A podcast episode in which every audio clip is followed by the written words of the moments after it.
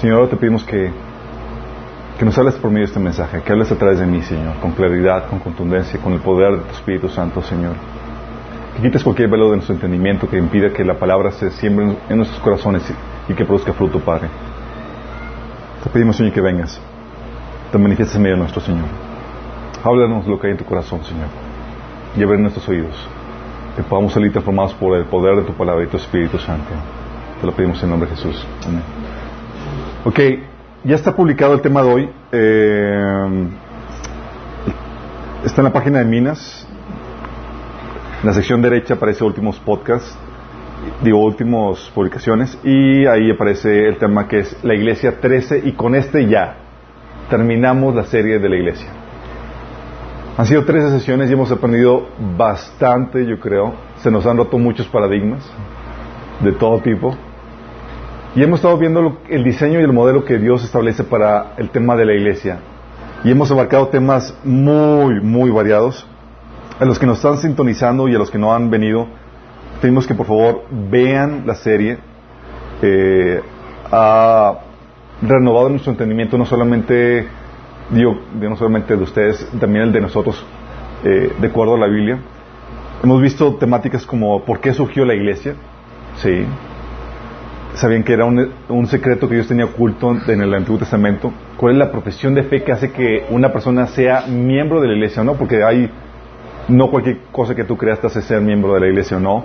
También vimos lo que significa que la iglesia sea la esposa de Cristo y lo que implica, las tremendas implicaciones que seas la esposa de Cristo. Eh, vimos bajo qué ley debe estar regida la, la iglesia. Vimos que debe ser regida bajo el nuevo pacto también habíamos comentado que, oye, la iglesia es perfecta. No, habíamos, comentado que está formado por pecadores, pero por un tipo de pecadores muy peculiar, que son los pecadores redimidos. ¿Sí? Hay de pecadores de pecadores. ¿Sí? Y nosotros formamos parte de este grupo de pecadores redimidos. También vimos cuál es el propósito de la iglesia, cuál es el modelo de la iglesia local, ¿se acuerdan? Un pequeño grupo de cristianos, de creyentes que se reúnen periódicamente bajo un liderazgo cualificado para rendir culto a Jesús y edificarse en la fe, para rendir culto a Dios. Vimos eso, te recomendamos que lo veas y que no llegaste a ver eso. Vimos que anda con la disciplina eclesiástica y lo importante que es. Sí, está platicando con un pastor de jóvenes en el grupo de, en el Starbucks, típica reunión, sí, espontánea. Y eh, estaba, me estaba platicando de la problemática de las familias y demás. Digo, no solamente es en las familias, en las familias espirituales también. Los papás físicos, por no disciplinar a sus hijos, hacen que crezcan rebeldes y demás. Y los padres espirituales, por la falta de disciplina, producen el mismo resultado. Sí. Bueno, vimos eso de disciplina así que vimos qué onda con el tema de la autoridad. ¿Cuál es el límite de la autoridad de los pastores? Sí. Hay gente que tiene todavía la mentalidad católica donde debes someterte al líder espiritual en todo y para todo. Wrong. Si no sabes los límites y todo, pues tal vez si tú eres pastor, debes de conocer los límites. ¿sí? Lo único que tiene la autoridad omnibarcante, omnímoda, es Cristo. Fuera de ahí, todos tenemos autoridades limitadas. Y tenemos que entender eso. También vimos el manejo del dinero de la iglesia. Muy importante. Oye, ¿cómo se ve que eh, el pastor tiene amor al dinero o no? Vimos ahí características. ¿Qué onda con el diezmo? También vimos ahí. Y también vimos, bueno, ¿qué onda con la iglesia perfecta? Sí. Seguramente tu iglesia no es perfecta, pero también hay límites de tolerancia permitidos. Sí, hay veces cuando ya agarró un monte donde está grave la decisión y debes huir de esa iglesia. También vimos la importancia de congregarse la vez pasada. Y en eso nos quedamos y hoy vemos el tema final. Y ese tema está medio ¿Cómo le podríamos llamar? Ya vieron el tema, ¿verdad? Sí. El tema es el fin de la era de la iglesia. En este mundo caído, chicos, todo lo bueno tiene que terminar. Y la iglesia no es excepción. La iglesia tiene su fin, tiene su periodo y va a llegar a su fin. Por más que quisiéramos, no, es que Cristo vamos a vencer y tal cosa. No, no va a ser tal cual. Sí, en la manera en como uno piensa. Ah, la iglesia va a llegar a su fin el, este periodo de iglesia donde tenemos, donde nos congregamos, donde somos conocidos como el cuerpo de Cristo, va a terminar. Y es algo que debemos estar conscientes. No es algo que usualmente te van a predicar, no es algo que te van a decir, pero debes estar consciente. ¿Por qué? Porque estamos en la víspera del regreso del Señor. Señor ya viene pronto, más pronto de lo que te imaginas. Las personas que hemos estudiado el tema de escatología, de las profecías de los últimos tiempos, y veamos lo que está sucediendo a nuestro alrededor, sabemos que el Señor está ya por venir en cualquier momento. Estamos en la, en la víspera del Señor. Sí. Dice Lucas 21, 28, cuando comiencen a suceder estas cosas, cobren ánimo, levanten la cabeza porque su redención se acerca. Y sabemos porque, por el conocimiento que tenemos de la Biblia y las cosas que están empezando a suceder, que nuestra redención está cerca. Y eso no es de agüitarse, porque vemos cada situación problemática en, la, en el gobierno, eh, terrorismo, eh, eh, toda la, la, la cultura anticristiana que se está levantando. Pero no es para que, nos agüitemos o estemos tristes al respecto, es para que, como dice aquí, levantemos la cabeza, porque sabemos que nuestra redención está más cerca que nunca. Y es algo que debemos, entender, en teoría los cristianos, a la iglesia, la venida del Señor no es algo que nos debería pescar de sorpresa. ¿Sabían eso, verdad? Uh. Dice 1 Tesalonicenses 5.4 Ustedes, en cambio, hermanos, no están en la oscuridad para que ese día los sorprenda como ladrón. ¿Sí? Y cuando está hablando de ese día, está hablando del, regreso del Señor. Entonces, en teoría, no nos va a pescar como sorpresa. Vamos a estar vigilantes. Obviamente, eso no aplica a todas las iglesias. Hay iglesias que están dormidas espiritualmente y les va a pescar como ladrón, como menciona Jesús en Apocalipsis capítulo 3. Pero Jesús nos da señales con respecto a su venida y cuanto a lo que está por suceder. Eh, y lo podemos, y debido a, lo que, a la información que nos arroja la Biblia, tú puedes saber qué tan cerca estamos o no. Mateo 16, digo, Lucas 21, del 29 al 31 dice, también les dijo una parábola. Mirad la higuera y todos los árboles. Cuando ya brotan, viéndolo, sabéis por, vosotros mismos que el verano está ya cerca. Así también vosotros, cuando veáis que suceden estas cosas, sabed que está cerca el reino de Dios. Señor no nos dejó sin ninguna información para saber qué tan cerca estamos. De hecho, en teoría deberíamos ser como los hijos de Isaacar que son discernidos en los tiempos y que saben lo que tienen que hacer para su generación. Y la pregunta es que dicen, oye, pero es que no podemos saber, hombre. se ha predicado la venida del Señor desde, desde el comienzo. No, sí puedes saber porque puedes ver las cosas que ya están cumpliendo. Jesús reprendió a sus oyentes en Mateo 16, 3 cuando dice, hipócritas, que sabéis distinguir el aspecto del cielo, mas las señales de los tiempos no podéis. Dependiendo y haciéndote entender que de acuerdo con la información que te ha dado el Señor y a lo que tú ves a tu alrededor, tú puedes saber qué tan cerca está. De tal manera que no hay excusa. Sí. Y la Biblia menciona que hacia el final de la era de, de la iglesia, las cosas no se iban a poner muy bien que digamos. Todos aquí, la mayoría por el contexto y porque los conozco a la mayoría de ustedes, de hecho todos ustedes, bueno, menos menos ella. Eh, venimos de un contexto donde se nos ha enseñado que se espera un avivamiento antes de la venida del Señor. Sí. Y que la iglesia iba a crecer, iba a haber un avivamiento tremendo a nivel mundial y iba a sacudir el reino de las tinieblas y todo eso. ¿Quién no, quién no le llegó a escuchar eso? Sí. ¿Te dieron alguna base bíblica para eso? Eh, no. La verdad es que el escenario que la Biblia pinta al respecto es más deprimente de lo que nos imaginamos. Sí. La Biblia nos habla que eh, hacia el final de la era del cristianismo, de la era de la iglesia, se profetiza la descomposición de la iglesia. Y grave, fíjate lo que dice, nos habla de que iban a aparecer falsos maestros dentro del cristianismo que introducirían herejías y habla de, acerca acercándose durante... Esto sucedería ya acercándose a la venida del Señor. Fíjate lo que dice Hechos 20 del 28 al 31, hablando Pablo. Dice, sé que después de mi partida entrarán en medio de ustedes lobos feroces que procurarán acabar con el rebaño. Fíjate. O sea, después de la era apostólica vendrían lobos feroces que procurarían acabar con el rebaño. Dice, aún dentro de ustedes mismos se levantarán algunos que enseñarán falsedades para arrastrar a los discípulos que los oigan. Así que estén alertas. Recuerden que día y noche durante tres años no he dejado de amonestar con lágrimas a cada uno en particular. Wow. Sí. 1 Timoteo 4 del 1 al 3 corrobora esto. Dice, el Espíritu dice claramente que en los últimos tiempos algunos abandonarán la fe para seguir inspiraciones engañosas y doctrinas diabólicas. Tales enseñanzas provienen de embusteros hipócritas que tienen la conciencia encallecida. Prohíben el matrimonio y no permiten comer ciertos alimentos que Dios ha creado para que los creyentes conocedores de la verdad los coman con acción de gracias. ¡Qué grueso! Está hablando de que hacia el final de, de los últimos tiempos se levantarían maestros con doctrinas diabólicas. Sí. Como que no, no está muy bonito el escenario, ¿no? Y es como que, y Señor, en, la inspiración que, Dios le dio eh, a, estos eh, autores, lo hizo así para que estuviéramos alerta en cuestión de dónde puede venir el, engaño, dónde puede venir el trancazo. Y la mayoría de los cristianos estamos así como que denme todo, y sin discernir y sin escudriñar todo lo que nos enseñan. Y luego lo corrobora no solamente Pablo, no solamente se lo, se lo menciona Timoteo, sino también Pedro lo menciona.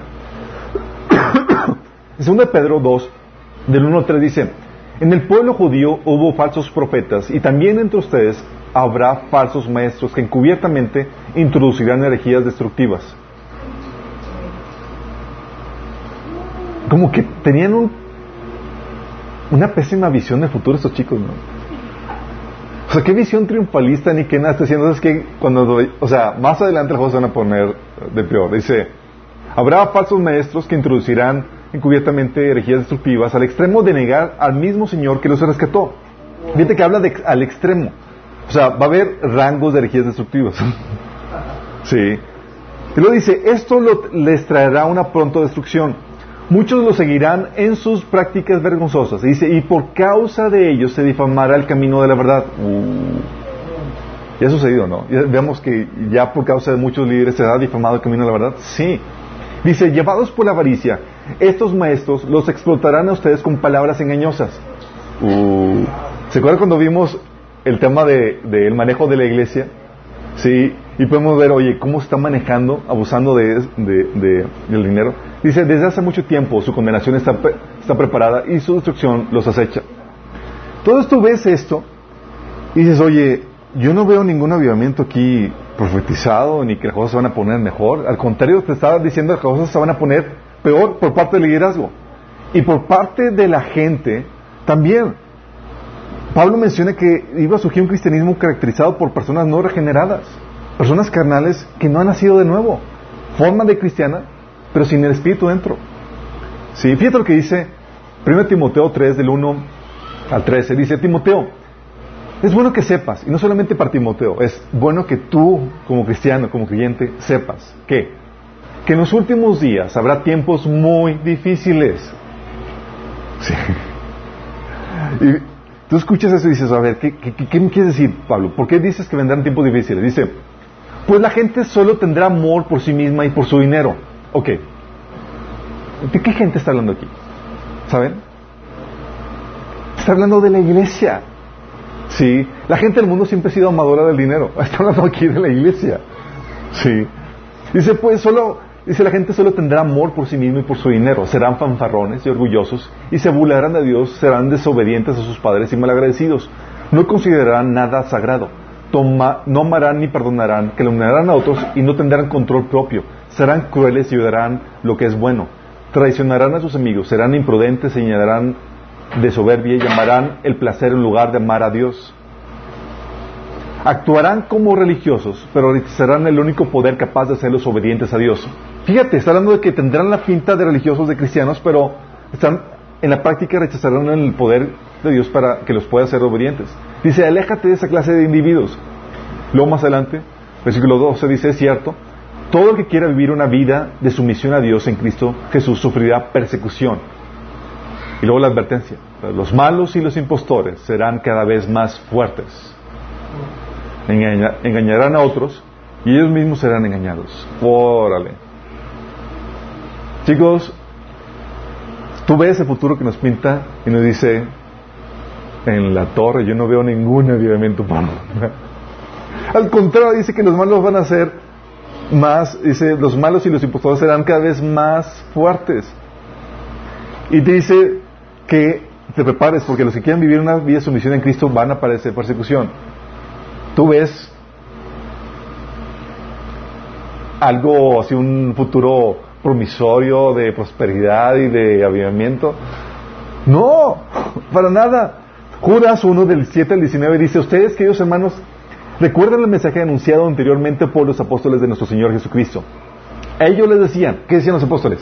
Decían, en los últimos tiempos, tiempos habrá burladores que vivirán según sus propias pasiones impías estos son los que causan divisiones y se dejan, y se dejan llevar por sus propios instintos, pues no tienen el espíritu. Y en el contexto tú puedes ver que está hablando de cristianos o de gente que profesa el cristianismo. Y esto es lo que advertían los apóstoles, imagínate. ¿Cómo no nos advierten esto los líderes actualmente? Luego dice, 2 Timoteo 4.3, llegará el tiempo en que la gente no escuchará más la sólida y sana enseñanza. Seguirán sus propios deseos y buscarán maestros que les digan lo que sus oídos se mueren por oír. Rechazarán la verdad e irán tras mitos. Necesitan mentiras, estas cosas inventadas. Esto se lo dice Pablo Timoteo, dice, prepárate, van a venir cosas difíciles, tiempos difíciles. La gente ya no va a escuchar el mensaje, no va a querer escucharlo.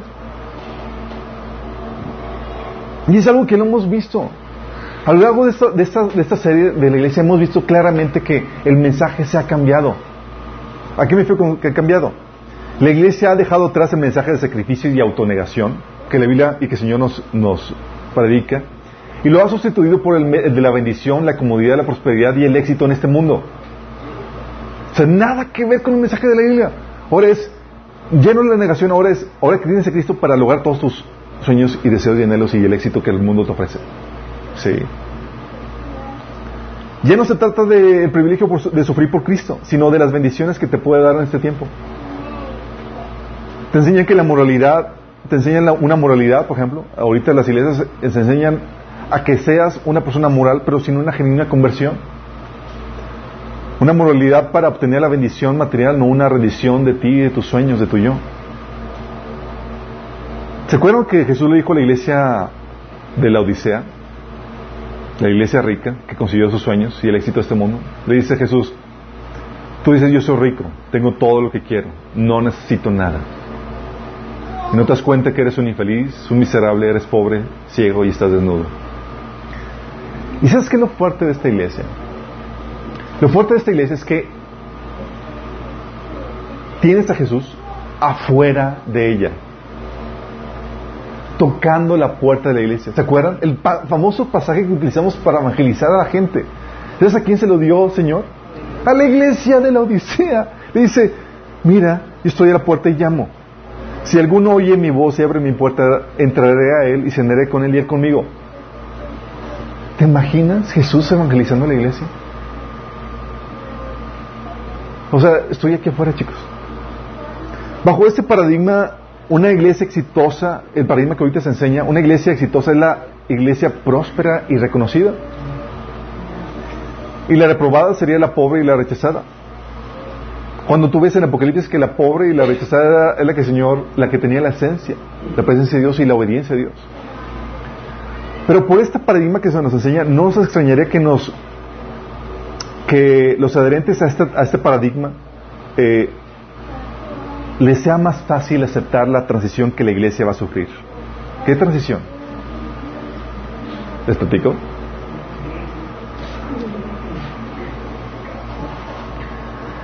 Ok, lo que está por pasar, chicos, es que la iglesia va a sufrir una transformación para poderse integrar al movimiento del anticristo. Déjame de, de repetírtelo, si vuelves a dar la otra. La iglesia está ya empezando a sufrir y todavía va a sufrir más transformaciones para poderse integrar al movimiento del anticristo. Y no estoy bromeando. Las iglesias, las iglesias están sufriendo un cambio, el cual aún va a ser más marcado, y lo cual, este cambio les va a permitir abrazar el ecumenismo y el sincretismo religioso, el movimiento que que va a dar pie o que va a aceptar con brazos abiertos al, sistema del anticristo. ¿A qué me refiero con esto? Va a haber ciertos cambios y ustedes van a notarlo ya a su alrededor. Primer cambio que va a surgir y que ya está surgiendo. La iglesia va a abrazar la herejía del universalismo. ¿Alguien sabe de qué se trata esa herejía? La herejía del universalismo lo que te enseña es que no necesitas la fe en Jesús para salvación. ¿Sí? Si tú crees en Jesús está bien, pero hay gente buena que puede ir al cielo.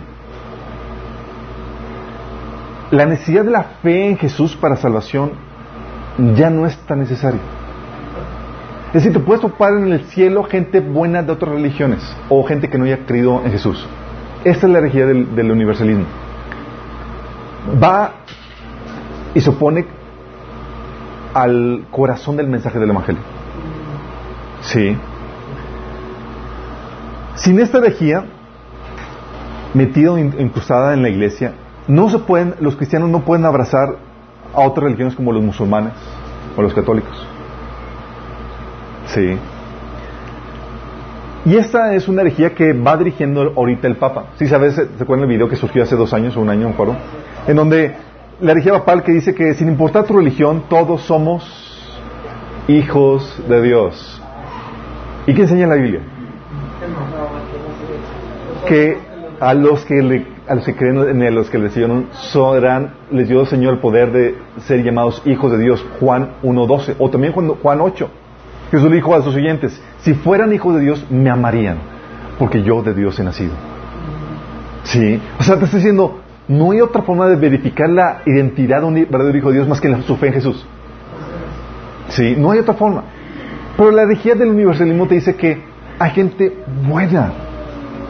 Y en su bondad pueden, en su bueno, y en la gracia de Dios les puede conceder el que tengan la vida eterna, el que pueden heredar y estar en el cielo.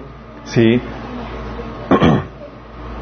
Eh, y esta herejía se lleva a, se, te lleva lleva a las iglesias a creer que, por ejemplo, los musulmanes, el Dios de los musulmanes es el mismo Dios que los cristianos. Recuerdo en una plática que, no una plática, en una conferencia de misiones de la iglesia metodista en Estados Unidos. Yo estaba en shock porque yo no sabía qué tan desviado estaba. Era una conferencia de misiones y ¿sabes cuántas personas estaban? Los reportes misioneros, ¿sabes de qué trataban? ¿Cuántas personas se habían aceptado al Señor? ¿Cuánta gente, iglesias se habían abierto? Pues eran misiones. No, nada de eso. El reporte misionero era cuántas personas se habían alimentado, cuántas casas se habían construido, cuántas ayuda social. Sí. Y recuerdo que en una plática con los misioneros que me invitaron, decía, pero entonces están yendo al campo con los musulmanes y no están compartiendo el evangelio. Y me decían, entonces tú crees que el Dios de los musulmanes es diferente al nuestro? Me estaban preguntando a mí, asombrados. Sí, estaba.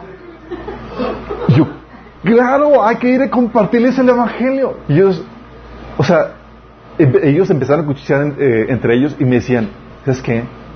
Es que tú eres fundamentalista.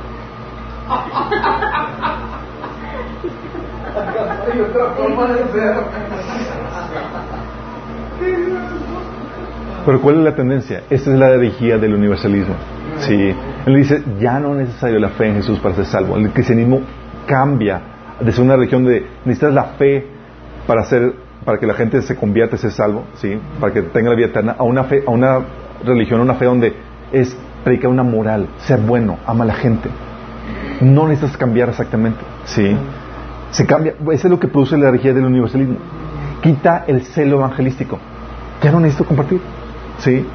Y los musulmanes creen en el mismo Dios, o los católicos son cristianos, son salvos, eh, aunque invaliden el sacrificio de Jesús, son, ya son hermanos. ¿Sí? Hay varios predicadores aquí, incluso en la ciudad famosa, que llama a los hermanos católicos y a otras sectas igual. ¿Sí? Dices, en la torre. ¿Qué hace? Está introduciendo la herejía del universalismo, donde tú puedes tener una concepción vaga de Jesús, pero crees que, que existió, ya eres considerado una persona que aunque niegues el sacrificio, aunque niegues su identidad, sí. Ya por eso, con esta herejía del universalismo, la causa ya no será la salvación por los perdidos, o sea, predicar la salvación a los perdidos. La causa se convierte cuando se introduce esta herejía en el amor, sí, enseñar a la gente a amar y, y las causas sociales, como les prediqué, les compartí en el ejemplo.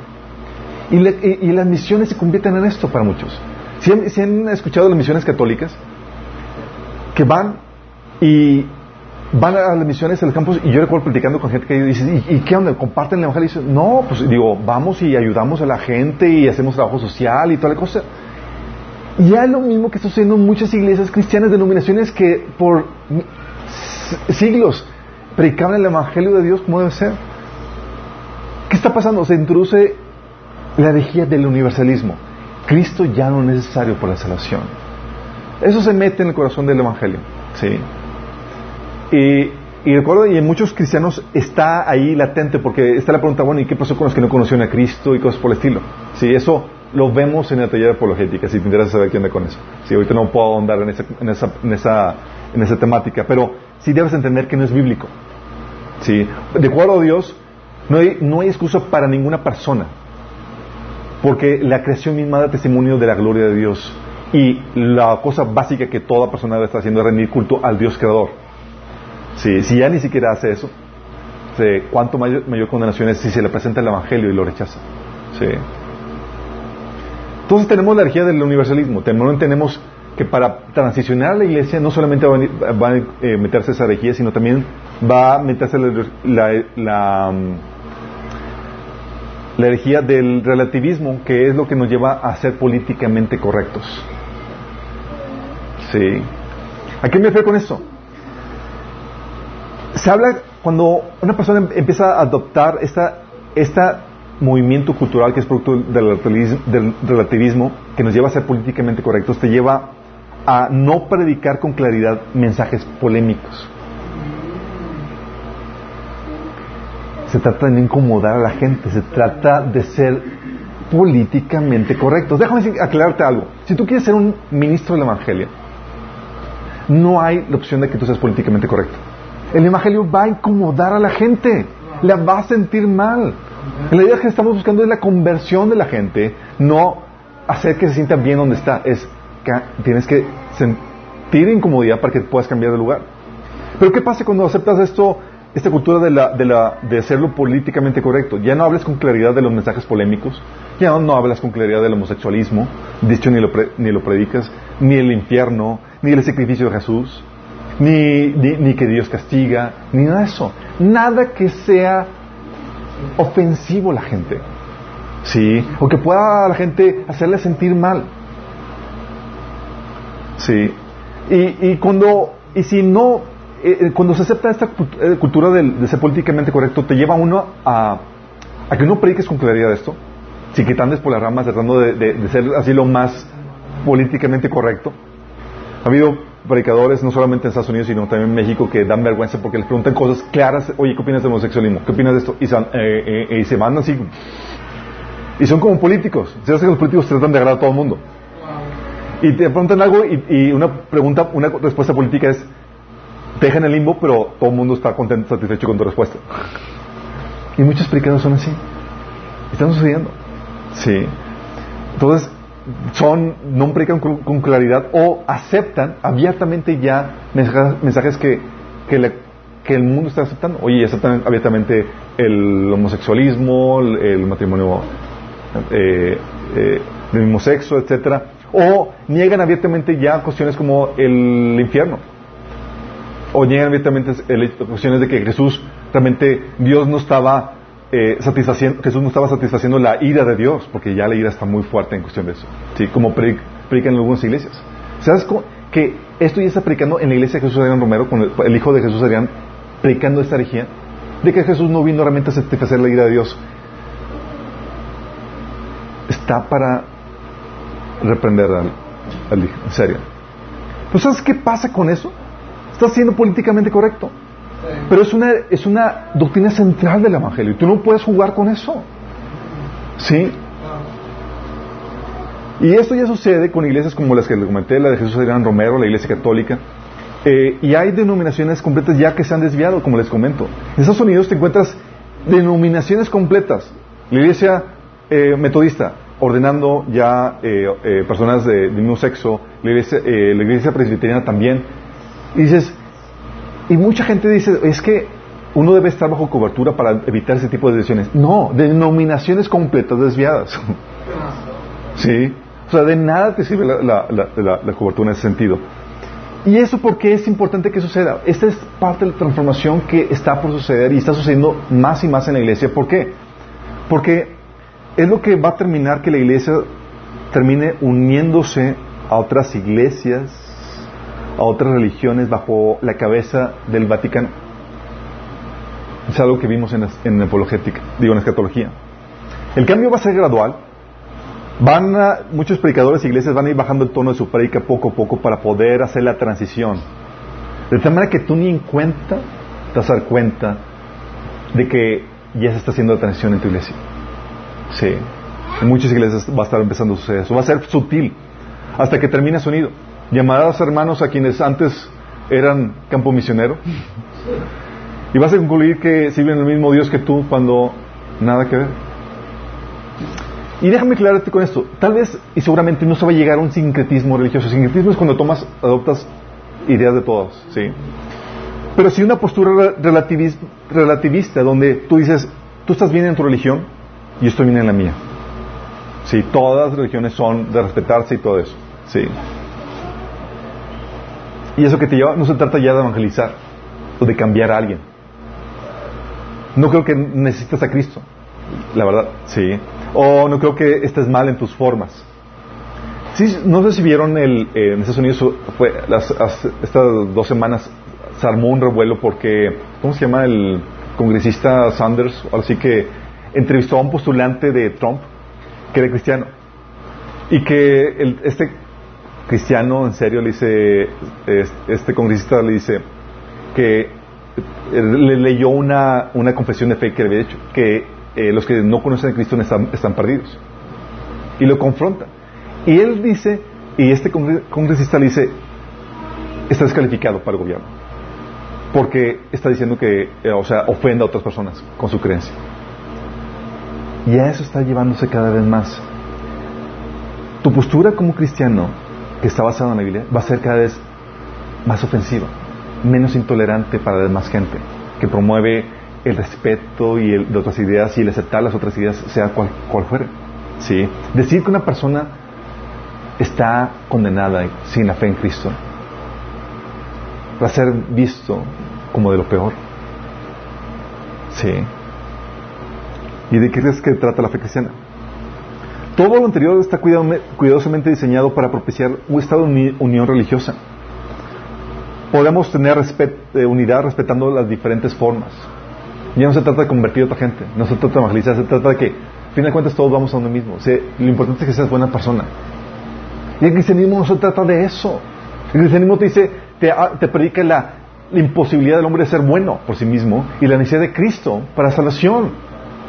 ¿Sí?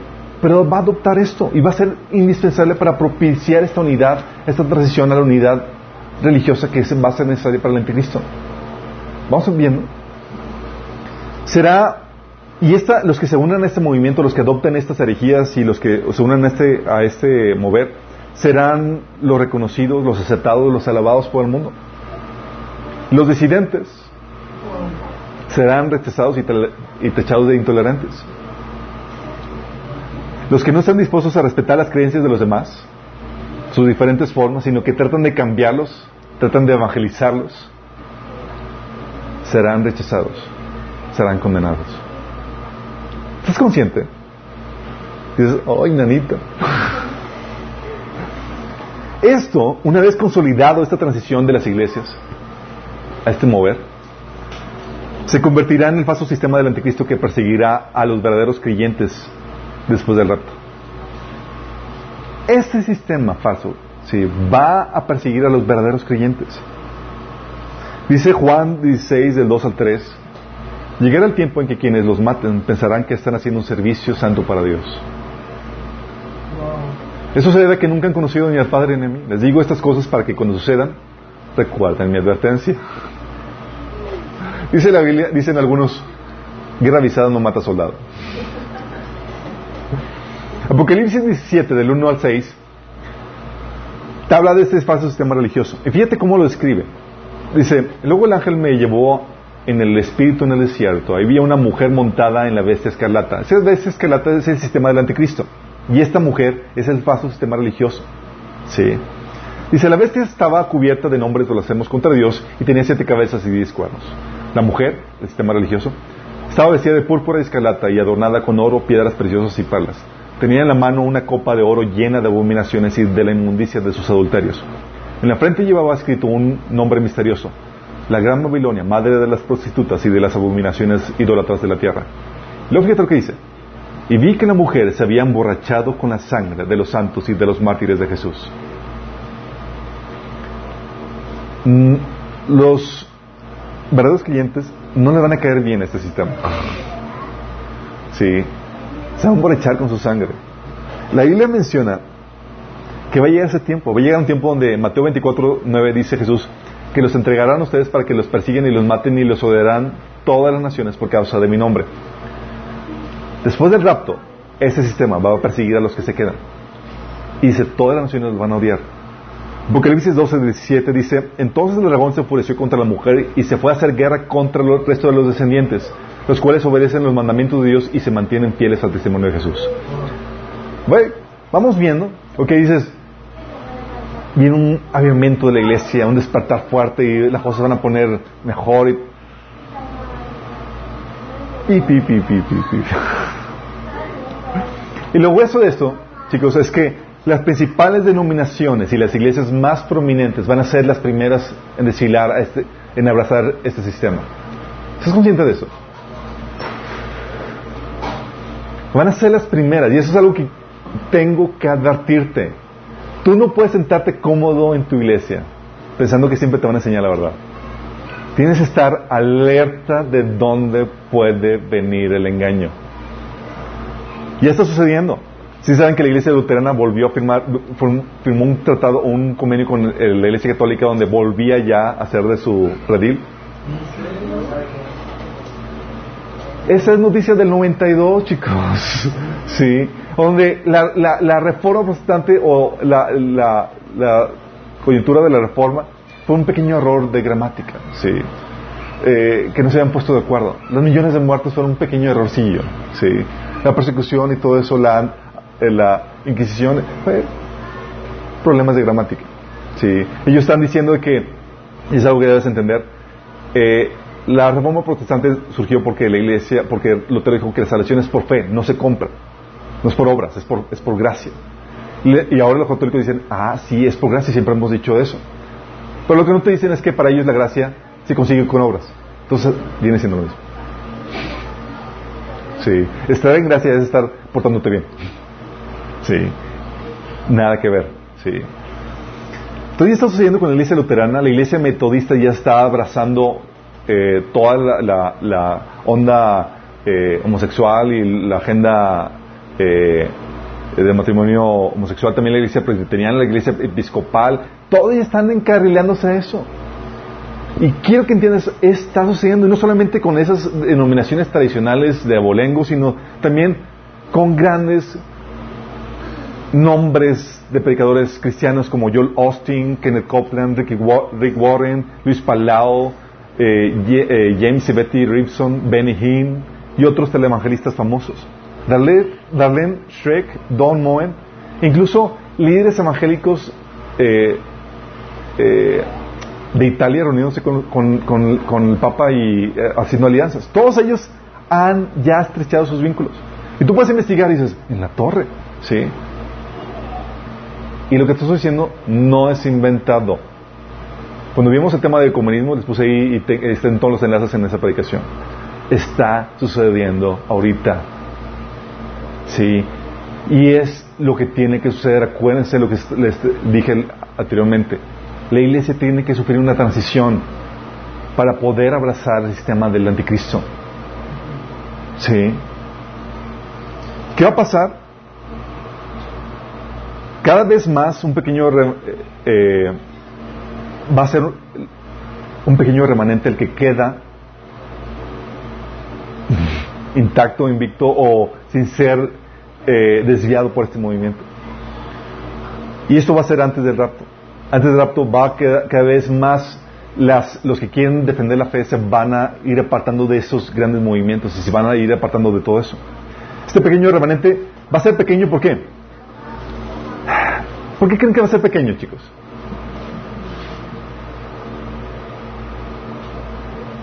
Primera, porque será, la Biblia nos advierte, lo que vimos anteriormente, que será cada vez más difícil y más difícil que la gente escuche la sana doctrina. Oye, ¿quieres predicar lo que la Biblia enseña realmente? No le va a gustar a la gente. Sí.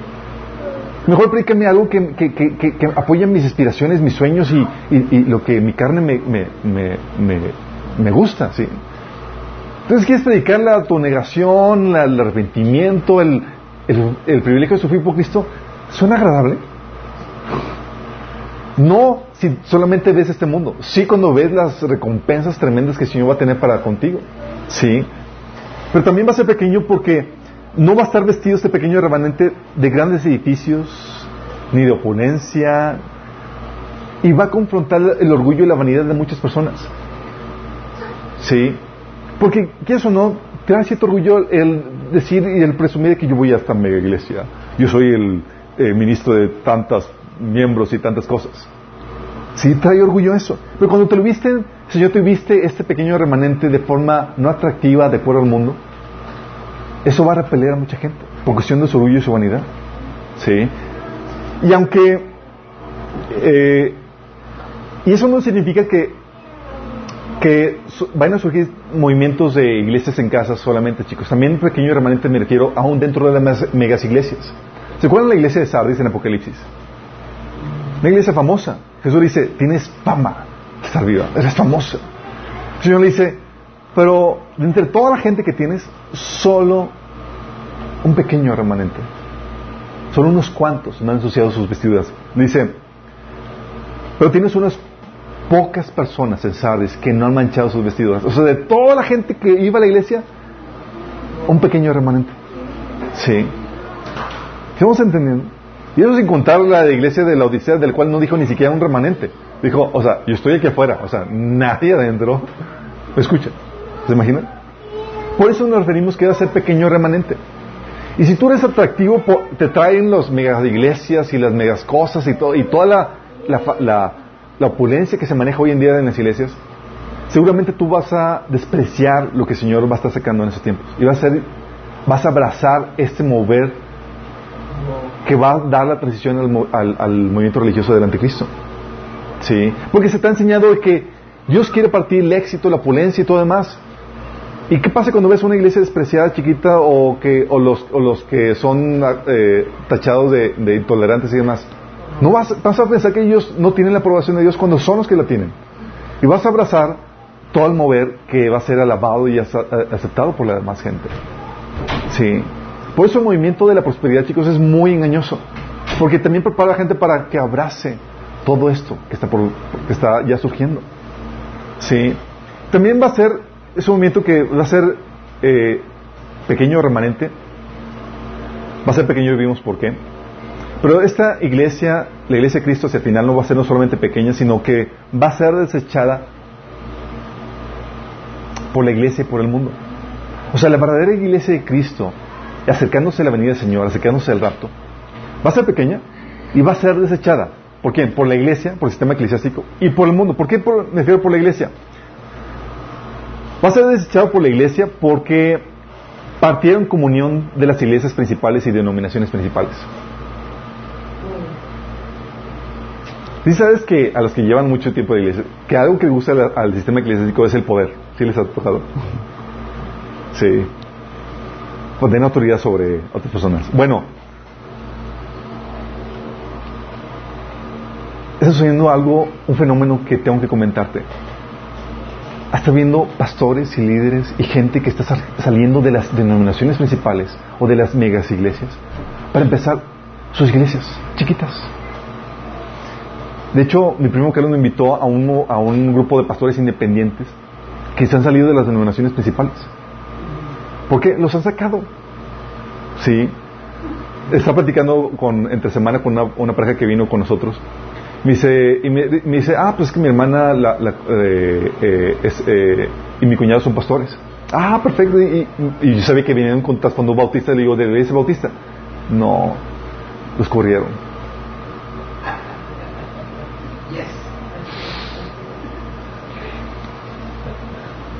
Y así está sucediendo cada vez más. Están surgiendo movimientos. ¿Por qué? Porque con tal de conformarse a la Biblia, no están siguiendo las directrices denominacionales. Y les dan patada. Sí. Y son personas que están tomando la directriz, la valentía, porque creas que cuesta, el empezar algo sin reconocimiento de lo algo ya establecido, algo grande, pero por mantenerme fiel a la palabra, tengo que rechazar las directrices denominacionales. Y así están surgiendo en Estados Unidos. Oye, cuando toda la denominación eh, abrazó tal o cual energía, se empezaron a salir y formatos independientes. Y ya le preguntaban y dicen, ¿son, son, ¿son presbiterianos? No, ya no. Somos, estamos en el limbo. Sí, imagínate. Y esto está sucediendo cada vez más. Son iglesias que parten de la línea oficial eh, eh, eh, de la enseñanza de la directriz oficial de, la denominación porque se están buscando conformarse a la Biblia. Son iglesias sin cobertura. ¡Oh! Lo que antes se consideraba una violación a la línea de autoridad, ahora será necesario para salvaguardar la doctrina y la libertad para servir. ¿Sí?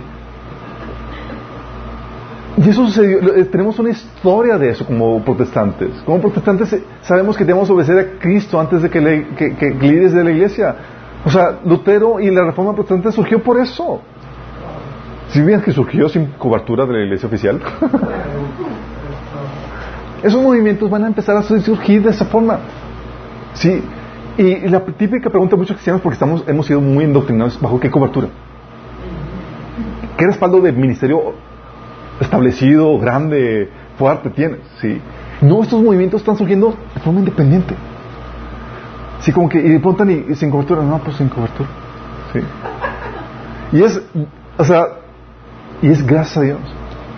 Sí, que el movimiento surge así. Porque así ya no, ahorita vamos a ver por qué, pero eh, eh, estas personas están redescubriendo la libertad que la Biblia nos enseña que tenemos en Cristo. Sí. Y si quieres sondar más acerca de este tema, tenemos hay unos videos en el canal de Minas Discipulado que hablan acerca de la autoridad y la libertad que tenemos en Cristo para servirnos. Sí. Pero también no solamente son personas que parten de la línea oficial de enseñanza de la denominación a la que pertenecían, son iglesias que son sin cobertura, son iglesias pequeñas, son iglesias con líderes sin credenciales oficiales. No, ya, está, está destinado a perecer este movimiento. Son personas que se han aventurado a ser siervos de Dios que, aunque para el mundo no tienen las credenciales, las formas, no tienen el licenciado en teología, no tienen la, aceptación, no tienen el ordenamiento, no tienen la posición de manos, eh, sí tienen las credenciales que la iglesia establece para el líder de la iglesia. O sea, no tienen la forma, pero sí tienen la esencia. Sí. Porque hoy, ahorita tenemos la problemática, tenemos a mucha gente que tiene la forma, tiene el título, tiene la imposición de manos, tiene la nominación, pero bíblicamente no deberían ser pastores. No cumplen con las características. Sí. Imagínate. Y tienes el resurgimiento del pastorado y discipulado escritural. Ahorita lo que está sucediendo. Entonces, este movimiento es así como tipo underground, bien así como que medio caserón. De hecho, es completamente caserón, caserón en lugares que casas. Sí, pero tienes esto que personas que están tomando responsabilidad por la gente que comparten, que, eh, que evangelizan. Sí, no solamente te comparto, te, te, adopto como mi hijo espiritual y te llevo crecimiento y madurez. Y empieza a surgir uno, empieza a surgir otro acá. De hecho, es la forma en que si sabes que la iglesia ha crecido, la iglesia en China es el movimiento que más, de más crecimiento tiene. ¿Sabes por qué? ¿Sabes de dónde surgen todos los líderes? Tú crees que van al seminario. Tienen las características bíblicas. Sí, bajo tierra, sin cobertura, no tienen la línea oficial de las iglesias aprobadas por el gobierno y, y, los líderes no tienen las credenciales, pero dan su vida por Cristo. Y están dispuestos a pagar un precio mayor que aún los líderes más reconocidos hoy en día. Y son personas que se reúnen sin edificios, sin nuestras necesidades. ¿Sí? No podrán, estos no van a poder presumir de un, de un mega edificio, de una mega congregación, ni de la mega producción, ni siquiera del mega mensaje. Porque el mensaje está encaminado a llevar a la gente a morir a sí mismo y a su carnalidad. ¿Sí? Y esto es, el, esto es lo que nos lleva, es el resurgimiento de la iglesia en casa. ¿Saben? Cuando el Señor nos, nos, encaminó a empezar aquí la iglesia en casa, nosotros no sabíamos qué hacía, no sabíamos exactamente qué estábamos haciendo. Miramos, vimos la Biblia, vimos que, contrario al paradigma que nos enseña que necesitas tener el megaedificio, la estructura, grupo de alabanza, bla, bla, bla, bla, bíblicamente no se requiere más que un grupo de creyentes que se congregan periódicamente bajo un liderazgo calificado, de acuerdo a la Biblia, para, para rendir culto a Jesús y edificarse en la fe. Y luego estudias el contexto y, estudias la historia y te das cuenta que los edificios no eran problemáticos. De hecho, era bien sencillo, por eso la iglesia se reproducía como conejo. ¿Sí? Y era fenomenal porque eh, el modelo de iglesia en casa es un modelo antipersecución, si sabías. Y el modelo bíblico de la Biblia para el liderazgo es antipersecución. ¿Sí? En tiempos de persecución, olvídate de ir al seminario. Es te preparas en tiempos difíciles y te multiplicas. ¿Sí? Y es algo que Dios está resurgiendo. Cuando nos rascamos un poquito con respecto a esto, a esto que el Señor nos había llevado a, empezar, es todo un movimiento que está surgiendo a nivel mundial. Y nosotros ni en cuenta de lo que estábamos haciendo. Pero es algo que el Señor está surgiendo. Estamos volviendo a la sencillez y nada más. ¿Y sabes para qué todos, por qué Dios está preparando esto? Porque al final se está retomando esto. Esto me fascina porque Dios está preparando, esto para que quede antecedente a los que se van a quedar después de la tribulación, de cómo se ven hacer las cosas. Porque la única manera en que van a sobrevivir va a ser de esta forma. Si estás consciente de esto. Y este movimiento le repatea a Satanás. ¿Por qué le repatea? Le revienta porque no puede controlarlos ni manipularlos. Son independientes y su única directriz es la Biblia. No hay como que tengo que obedecer la directriz de una mega denominación para desviarlos por completo. No, el poder no está concentralizado, concentralizado, centralizado, sino que está disperso. ¿Se acuerdan cuando habíamos platicado de la autoridad de la, de la, iglesia? Habíamos comentado que la estrategia del enemigo es centralizar el poder. ¿Por qué? Porque es más fácil desviar a multitudes con el poder centralizado. Y la estrategia de, de Dios siempre ha sido multiplicar el poder, la autoridad. Sí, porque así se desvía uno, pero quedan todavía muchos. Y por eso el enemigo se da topes contra la pared, porque era como que, ah, ya desvía una, ah, pero es una de muchos que tengo que trabajar. Sí. Pero cuando es una denominación y está centralizado, con que, con que la cabeza se desvíe, ya se desvía todo. Sí. Y por eso le repatea. Y estamos viendo el resurgimiento de esto. Y platicando, porque esta semana me tocó, me tocó varios casos de esto, platicando con un, pastor eh, en la escuela de música de, mi hija, le digo, oye, y lo conocí porque él estaba conmigo en la, escuela. Y qué bueno que aceptaste el llamado. Y sabía que tenía ese llamado. Oye, y me imagino que eh, ya fuiste ordenado por tu iglesia y demás. No, de hecho somos independientes. Yo, tú también. Aquí allá. Y estás empezando a surgir y dices, ¿qué onda? Dios está haciendo esto. Sí. Y lo está haciendo como preparación para la gente que se queda. Porque para el mundo este pequeño grupo son considerados fanáticos, intolerantes, homofóbicos, porque no son políticamente correctos. No comprometen la integridad de la palabra. No predican, porque predican el arrepentimiento del pecador y la salvación solo por Jesús. Porque advierten de las terribles consecuencias del pecado. Y que, porque proponen una reforma en la forma de ejercer y vivir la iglesia. ¿Tú crees que eso agrada? Es como, o sea, no solamente por la forma, sino por el mensaje. Son el patito feo. O somos el patito feo. Ah. Pero ¿cuál es el final de la historia del patito feo?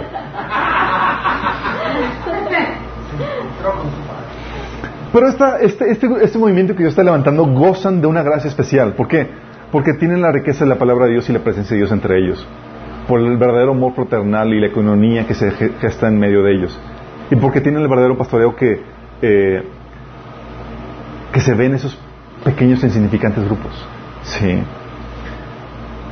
Y en medio de esa situación, si, si se dan cuenta, no les pinto una iglesia así como que, wow, sí, va a conquistar, no. Vamos al deterioro y el empequeñecimiento de, de la iglesia y, y, volver otra vez a la situación de ser rechazado por las principales denominaciones. En medio de esa situación sucede el rapto. Y el rapto marca oficialmente el fin de la era de la iglesia. Oficialmente. Se acabó. ¿Sí? Así como que sucede el rapto y el siguiente quiere decir, hoy quiero ir a la iglesia, ya no hay iglesia. ¿Sí? Lucas 21:36 dice, hablando...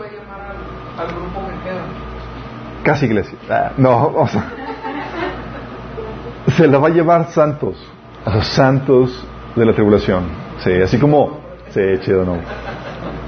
Lucas 21:36 habla acerca de eso. Habla de, dice, velad pues en todo tiempo orando, que seáis tenidos por, eh, seáis tenidos dignos por, seáis tenidos por dignos de escapar todas estas cosas que vendrán y de estar de pie delante del Hijo del Hombre. Fíjate lo que dice.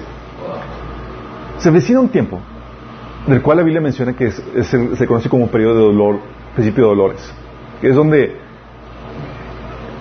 a veces a partir de Apocalipsis capítulo 6, es lo que menciona en Mateo capítulo 24, que aparecen falsos cristos, guerras, pestes, hambres, eh, persecución, todo eso.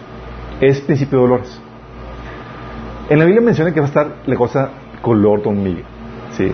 Dices, oye, ¿qué va a pasar después del rato? Léete Apocalipsis a partir del capítulo 6 en adelante, todo sucede después del rato. ¿sí? ¿Qué sucede? La primera tanda muere una cuarta parte de la población mundial. Es mucha gente. En la segunda tanda muere una tercera parte. En total, el 50% de la población mundial. Sí, vamos, eso sucede después del, del, sale. Y por eso Jesús dice, velad pues en todo tiempo orando que seáis tenidos por dignos de escapar de todas estas cosas que están, que vendrán y de estar pie delante de Hijo el Hombre. Porque puede escapar, sí. La única forma de escapar es en el rapto, siendo iglesia ahorita. El tiempo gracias está acabando. Dice Apocalipsis 3.10, por cuanto has guardado la palabra de mi paciencia, yo también te guardaré de la hora de prueba que ha de venir sobre el mundo entero para probar a los que moran sobre la tierra. ¿Te va a guardar? Sí. Te va a secar. Sí. ¿Qué va a pasar? Sucede el rapto. Primera Tesalonicenses 4, del 15 al 17 dice, conforme a lo dicho por el Señor, afirmamos que nosotros, los que estemos vivos y hayamos quedado hasta la venida del Señor, de ninguna manera nos adelantaremos a los que hayan muerto. El Señor mismo descenderá del cielo con voz de mando, con voz de arcángel y con trompeta de Dios, y los muertos en Cristo resucitarán primero.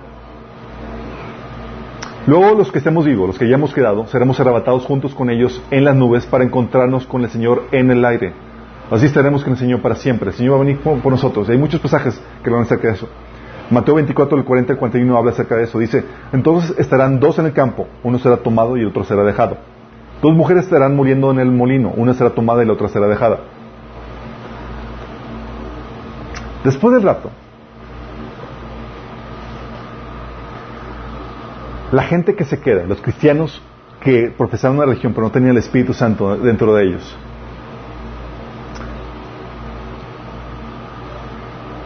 son lo que la Biblia llama las vírgenes insensatas. ¿Se acuerdan? ¿Se acuerdan las vírgenes insensatas? Mateo 25, la parábola de las vírgenes. Unas que fueron, se llevaron y otras que no, no, eh, no se las llevó el novio. Las vírgenes insensatas dice ahí el pasaje que fueron las que no tenían el aceite. El aceite es la presencia del Espíritu Santo. Y dice la Biblia que el Espíritu Santo tú lo recibes cuando tienes una genuina conversión. Y la problemática de hoy en día es que tenemos a cristianos con la forma de cristianismo, pero sin una genuina conversión sin vidas no regeneradas. Y esta pseudo conversión, esta vida sin arrepentimiento, se ve hoy en día. Estas vírgenes sensatas son las que se quedan en el Señor y son las que se movían por avaricia. Viven por los éxitos y placeres de este mundo. Y se acuerdan que Jesús, que la Biblia nos enseña en Santiago 4.4 que lo que eso es constituye enemistad contra Dios. Tú quieres vivir como cristiano para los éxitos y placeres de este mundo y eres enemigo de Dios. De Santiago 4.4. Imagínate. O no solamente abrazar la avaricia, abrazar, abrazar la hipergracia. La hipergracia te dice que tú puedes ser vivir como tú quieras, al cabo Dios es tan amor que a fin de cuentas te va a perdonar por todo en ese sentido. Tú puedes vivir una vida como mundana. Y la Biblia dice claramente en Hebreos 12:14 que sin santidad nadie verá a Dios. Y muchos cristianos que están viviendo así, que creen eso de que Dios es tan bueno, bonachón, que, ay, que si, ah, me meto en esto y si no me arrepiento y vivo una vida en el pecado, no juegues con Dios. ¿Sí?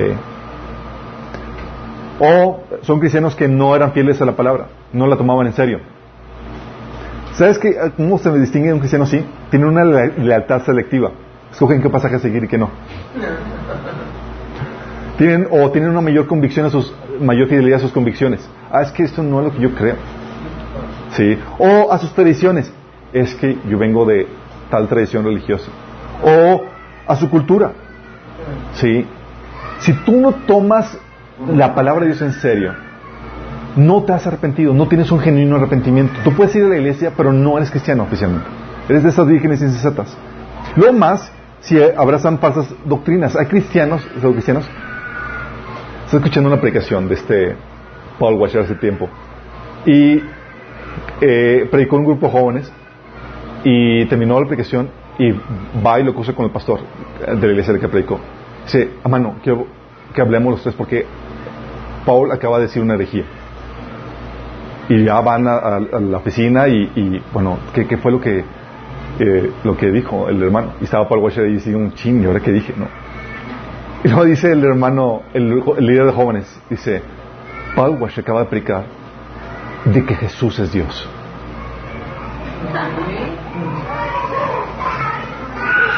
Imagínate. Hay muchos cristianos que por no conocer la doctrina básica del Evangelio están abrazando herejías en cuanto a la persona de Jesús, en cuanto a la obra de Jesús. Eso ya lo vimos en la iglesia perfecta. Hay cosas que tú no toleras. Oye, es que mi iglesia no es perfecta. Sí, no podrás no ser perfecta, pero si ya toca cosas en cuestiones básicas del Evangelio, salte de ahí. Su imperfección ya pasó la línea. Si ya no es iglesia. Pero hay muchos que tienen eso. Bueno, la gente que, muchos cristianos que tienen esa problemática de avaricia y desgracia, que no son la palabra y que han abrazado falsa doctrina, se van a quedar. Van a ser de las vírgenes insensatas. ¿Y qué creen que va a pasar? Se van a convertir, pero bien convertidos. Se van a convertir en lo que serán los santos de la tribulación. Y ellos son, tienen características muy diferentes a la iglesia. Por ejemplo, ya no van a ser iglesia porque eh, la Biblia dice que las puertas del enemigo no prevalecerían contra la iglesia. ¿Se acuerdan de eso? En Mateo 16, 18. Jesús prometió eso. Y eso lo hemos visto a lo largo de la historia. Satanás ha querido eliminar la iglesia de la faz de la tierra. Desde el, desde primer día. Sí, persecución tras persecución. ¿Tú crees que la persecución de, de, Satanás era para que, ah, para, para, que se ejerciten, no, para que ver qué onda, desarrollar su músculo? No, no, no. La intención de la persecución era eliminarlos de la faz de la tierra. ¿Y lo logró? No, aquí estamos. Somos iglesia y, hello, Satanás, no lo va a lograr. Dios prometió que las puertas del infierno no prevalecerían contra la iglesia. Estos santos, ¿qué creen? Sí van a prevalecer. Van a ser todos eliminados. Todos, todos. El sistema del anticristo los va a vencer, los va a eliminar por completo. De acuerdo a Apocalipsis 11.7. Imagínate. También ya no van a aplicar el año agradable al Señor, ya no van a aplicar el tiempo de gracia. De que arrepiéntete, todavía puedes escapar del, tiempo de juicio que va a venir. No, ya van a estar viviendo el día de juicio, el día de venganza del Señor. ¿Sí? También ya no van a ser luz ni sal en la sociedad. ¿Sí sabes que los cristianos somos luz y sal en la, tierra? Refrenamos la descomposición. ¿Sí? Si quieres o no, detenemos algo de la descomposición. Podemos traer reformas en la sociedad, en, la, la cultura y demás todavía, mientras que estemos aquí los santos de la tribulación no van a lograr ningún cambio social. Lo que van a lograr solamente son almas salvas. Sí. Su deseo de que, ¿tú crees que van a poder orar por una reforma en el gobierno? Por eh, nada. Sí, no van a ser luz ni sal. Sí, van a ser solamente un movimiento evangelístico muy poderoso. Y también no van a estar exentos de alguno de los juicios que Dios va a traer sobre la tierra durante ese tiempo. Es decir, se la van a ver color de hormiga. Dios va a hacer milagros, va a traer provisiones milagrosas y demás, pero van a versela difícil. Se van a reunir en casas clandestinamente con líderes improvisados.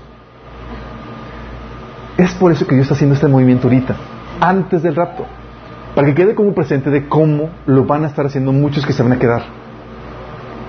Dios va a cambiar el chip, donde antes tenías que ser ordenado, apóstol y eso para tener un, ministerio. Y va a tener la referencia de y van a empezar a multiplicarse así como la iglesia en China o en lugares donde hay persecución. Entonces que los lugares donde más crecimiento hay es los lugares donde hay persecución.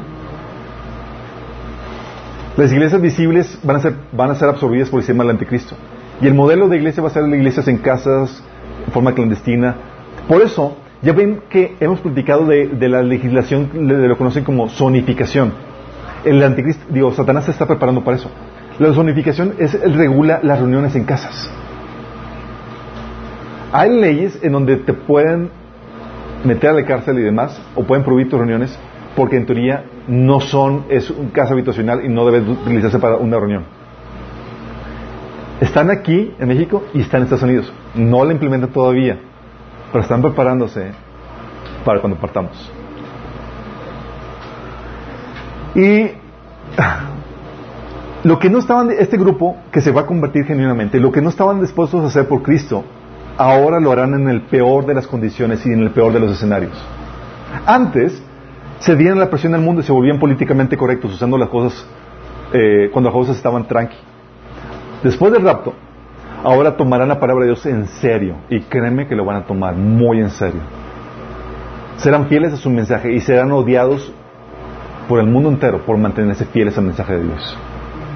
Antes perseguían el éxito, los placeres y no vivían para Dios. Ahora, después del rapto, su única razón para vivir será llevar al Evangelio más gente a una costa de sus vidas. Pero alcanzarán multitudes. Dice Apocalipsis 9 de, 7 eh, del 9 al 14 dice, después de esto vi una enorme multitud de todo pueblo y toda nación, tribu y lengua, que era tan numerosa que nadie podía contarla. ¿Sabes quiénes son ellos? Son los que evangelizaron los que se quedaron, chicos. Dice, estaban de pie delante del trono y delante del cordero. Vestían túnicas blancas y tenían en sus manos ramas de palmeras. Versículo 14 dice quiénes son. Dice, estos son los que murieron en la gran tribulación. Fíjate los que van a morir. Una multitud incontable. Dice, han lavado y blanqueado sus ropas con la sangre del cordero. ¿Por qué? Porque todos ellos van a morir. Las puertas del infierno van a prevalecer contra este grupo. ¿Estás consciente? Van a aparecer persecuciones, cárceles, muertes violentas en manos del gobierno del anticristo y de falso sistema religioso. Apocalipsis 13 del 9 al 10 dice, el que tenga oídos para oír, escuche y entienda. Todo el que está destinado a la cárcel, a la cárcel será llevado. Todo el que está destinado a morir espada, morirá filo de espada.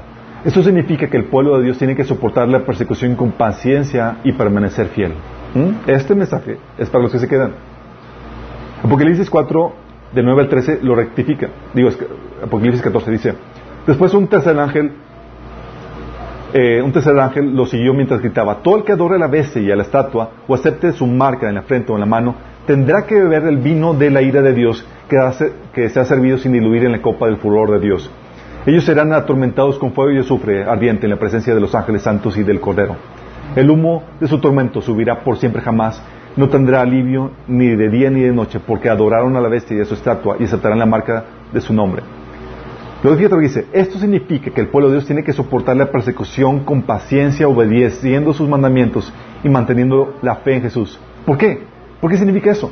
Porque si, si tú no te pones la marca, va a haber persecución garantizada. Es una promesa de las que no se menciona. Dice, y oí una voz del cielo que le decía, escribe lo siguiente, benditos son los que de ahora en adelante mueran en el Señor. Si ellos en verdad son benditos porque descansarán de su arduo trabajo, pues sus buenas acciones los siguen. Apocalipsis 7:14 dice que estos son los que murieron en la tribulación. Lamentablemente, una muchedumbre aún más grande van a ser los que van a ser engañados. Y mucha gente dice, oye, ¿qué vamos a hacer si me quedo en el rapto? Primero, no te quieres quedar en el rapto, no te quieres quedar en el rapto. Mejor, entrégate al Señor ahorita. Sí. Entrega tu vida a Cristo. Pero sí, a los que se quedan, muchos van a estar paniqueados. ¿Qué hacemos? Y, quieren juntar víveres, comida, es algo que van a tener que hacer eventualmente. Pero la mejor preparación va a ser conociendo la verdad. ¿Por qué? Porque el engaño va a estar tremendo. Fíjate lo que dice la Biblia. Dice que del anticristo, dice que el anticristo viene, eh, que es por obra de Satanás, dice, con grandes poderes y señales y prodigios mentirosos, y con todo engaño de iniquidad para los que se pierden, por cuanto no recibieron el amor de la verdad para ser salvos. Por esto Dios les envía un poder engañoso para que crean la mentira. Dios tiene la espalda de Dios para que venga ese engaño, a fin de que sean condenados todos los que no creyeron la verdad, sino que se complacieron en la injusticia. ¿Qué tan fuerte va a ser el engaño? Mateo 24, 24 dice, que harán grandes, harán grandes señales y prodigios, de tal manera que engañarán si fuera posible, aún a los escogidos. ¿Te imaginas? La única salvaguarda que tienes, y lo más importante, más que prevalecer, más que vivir físicamente, es tu alma. Y tu mayor, mejor preparación es conocer la verdad.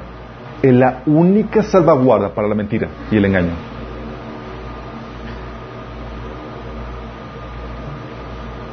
Después de que la iglesia se vaya, chicos, las cosas van a poner color de. Y van a sufrir, las cosas van a ponerse feas el renombre, el regreso del Jedi, no, es el regreso de la iglesia. Y venimos a rescatar al día.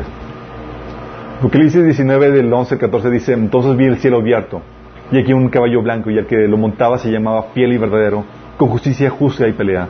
Sus ojos eran como llamas de fuego, y había en su cabeza muchas diademas, y tenía un nombre escrito que ninguno no conocía sino él mismo. Estaba vestido de una ropa teñida en sangre, y su nombre es el verbo vestido, el verbo de Dios. Y los ejércitos celestiales, la iglesia, vestidos de lino fino, blanco y limpio, le seguían en caballos blancos. Regresamos. Ahorita es el tiempo de gracia. Tal vez tú no le has entregado tu vida a Cristo. Y yo no te voy a prometer que Jesús te va a dar riqueza ahorita en esta vida. No te voy a prometer que te va a ir bien ahorita en esta vida. Lo que sí te prometo es que si tú le entregas tu vida a Cristo, tú vas a salvar tu alma. ¿De qué? Del castigo eterno. Dice la Biblia, ¿de qué te sirve que quieres ganar el mundo entero, tus sueños, lo que tú anhelabas y todo eso, y pierdas tu alma? De nada. Si tú quieres entregar tu vida a Cristo, salvar tu alma, recibir el perdón de pecados y tener herencia entre los santos, tú puedes hacer esta oración de entrega Señor.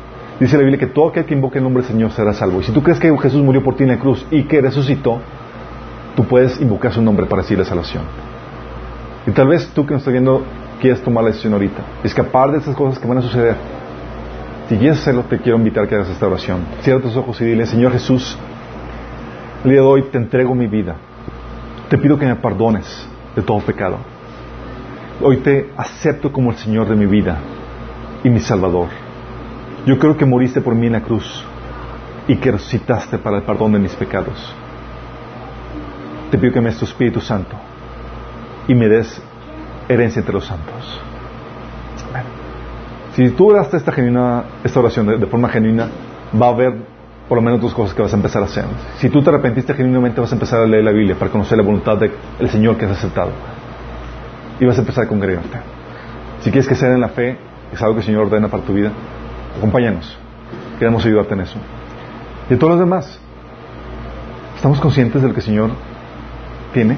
Estamos advertidos del engaño que está por suceder y de la transición que la iglesia va a sufrir en estos días. No podemos ser ignorantes ni inocentes en cuanto a lo que está por suceder. Muchas iglesias van a ser desviadas. Que los, mi oración, y vamos a orar por eso, es que muchos de nosotros no podamos mantenernos firmes y fieles a Dios, aún en medio de tal engaño aún en medio de tal transición que la iglesia va a sufrir. ¿Oramos? Padre Celestial, Señor, gracias por advertirnos y darnos una palabra, Señor, que nos enseña a prepararnos, a estar alerta de cualquier engaño, Padre.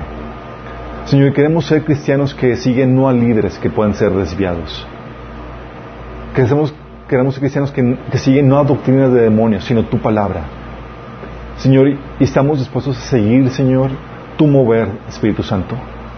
Aunque no sea reconocido por la más gente, aunque sea denigrado, aunque sea acusado como falso. Queremos ser de ese pequeño remanente que se mantiene fiel, Señor, hasta la, la venida de Cristo, Señor. Ayúdanos en este proceso, Señor. Que ninguno de nosotros se pierda y que podamos ayudar a otros a mantenerse fieles, Señor, y escapar del engaño. Te lo rogamos en nombre de Jesús. Amén. Nos vemos el próximo domingo, misma hora.